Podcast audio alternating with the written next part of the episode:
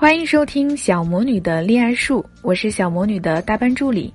今天小魔女给大家分享的内容是：判断男人该不该嫁，要看这几点。不得不说，现在的女性大多很勤奋。这些年在职场见到越来越多的年轻女生斗志昂扬，不惜加班熬夜，努力做出一番事业。直到突然有一刻，她们的人生中出现了一个转折。每天开始踩点下班，事业也在只字不提。讲到这里，你大概知道他们发生了什么事儿？没错，结婚了。很多人说，结婚是女人的第二次投胎，也是女人的一次免费整容。许多从前背景、学历、工作、姿色都差不多的女人，一结婚，生命气质就完全改变，人生仿若进入分水岭。说一个这些年因为婚姻一直被人提起的明星贾静雯。贾静雯原本生活在一个幸福的家庭里，但因为家族生意失败，刚满二十岁的贾静雯承担起家庭的重担，还还了八年的债。后来遇上一个家境丰厚的男人，也就是她的第一任丈夫富商孙志浩。但是婚后的贾静雯淡出演艺圈，不再像以前那样爱笑了。再一次回到大众的视线，没想到是因为家暴、离婚、争夺抚养权的问题，而他的人生重点又变成了为了女儿不得不拼命工作。还好后来出现了修杰楷，一发不可收拾的开始了拉仇恨的秀恩爱。原来嫁给一个人就是嫁给一种人生。很多女人奋斗一生，最终都栽在婚姻这步棋。不得不说，这样的例子不在少数。他们工作上特别上进，但一旦遇上爱情，就失去了理智。这样的女人，事业上精明锐利，但到了爱情，却喜欢说没标准、看感觉。殊不知，女人最大的底牌，恰恰就是她选择男人的能力。一个好男人能帮你成长，一个坏男人只会拖你入深渊。所以，女人谈情说爱都是奔着一辈子去的。那么，什么样的男人才适合结婚呢？成熟是一个重要标准。成熟的男人都有这三个特点：第一，尊重女性的价值。记得在上一家公司一起中午吃饭，和几个同事聊起女人的不容易，家庭和工作都要平衡，老公和老板都要照顾好，同事们都纷纷点头。这时，一个男同事突然站出来，不屑一顾地说了一句：“什么呀？我老婆成天在家，什么事儿也不干，就知道买买买。”所有人都不说话了。我想，大家都和我一样，想起他每天从家里带来的花样百出的便当，一尘不染的白衬衫，能照出人影的皮鞋，明眼人一看就知道他平时被照顾得多好。不是老婆什么都不干。而是他从来看不见。很多女人结婚之后会把重心放在家庭，但有些人过得幸福，有些却很委屈。各种差别很大程度上取决于男人看不看得到，能不能懂得女人的劳动付出。宋代词人李清照和丈夫赵明诚有一个流芳百世的故事。有一次，赵明诚外出，李清照独守空闺。十分想念他，就写了一首《醉花阴》寄给丈夫。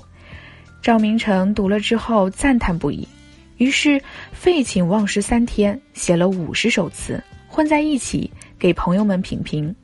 结果大家一致评判《醉花阴》里的那句“莫道不消愁，帘卷西风，人比黄花瘦”写的最好。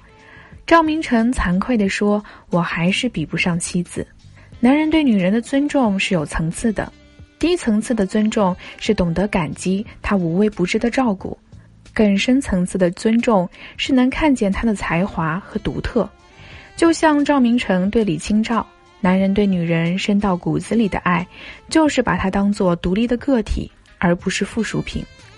每个女人都是一件艺术品，遇见一个懂得欣赏的人，才不会埋没她的光彩。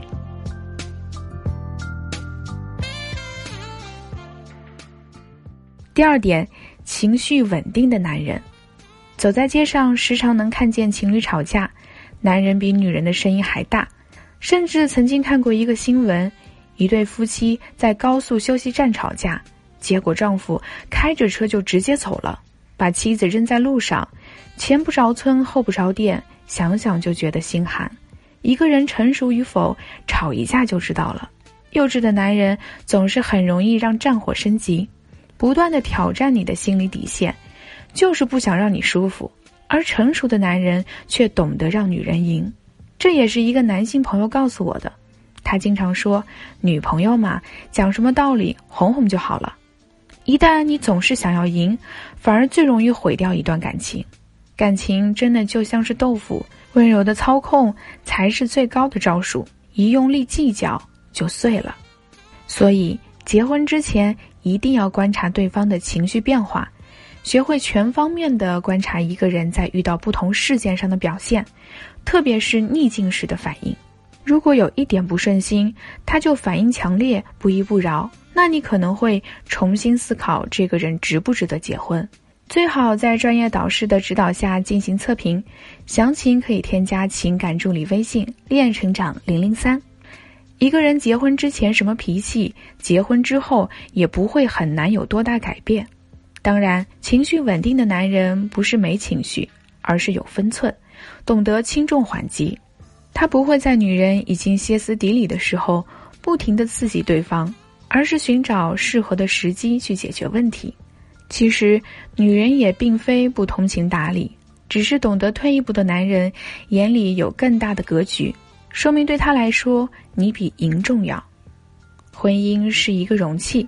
它的一个基本功能就是盛放两个人的情绪，无论好或者坏。而一段长久的感情，必然要经得起彼此情绪不稳定的时候。成熟的人才能在吵架的时候冷静下来，而不是冲动的说一些让彼此后悔的话，或者做出一些让人后悔的事儿。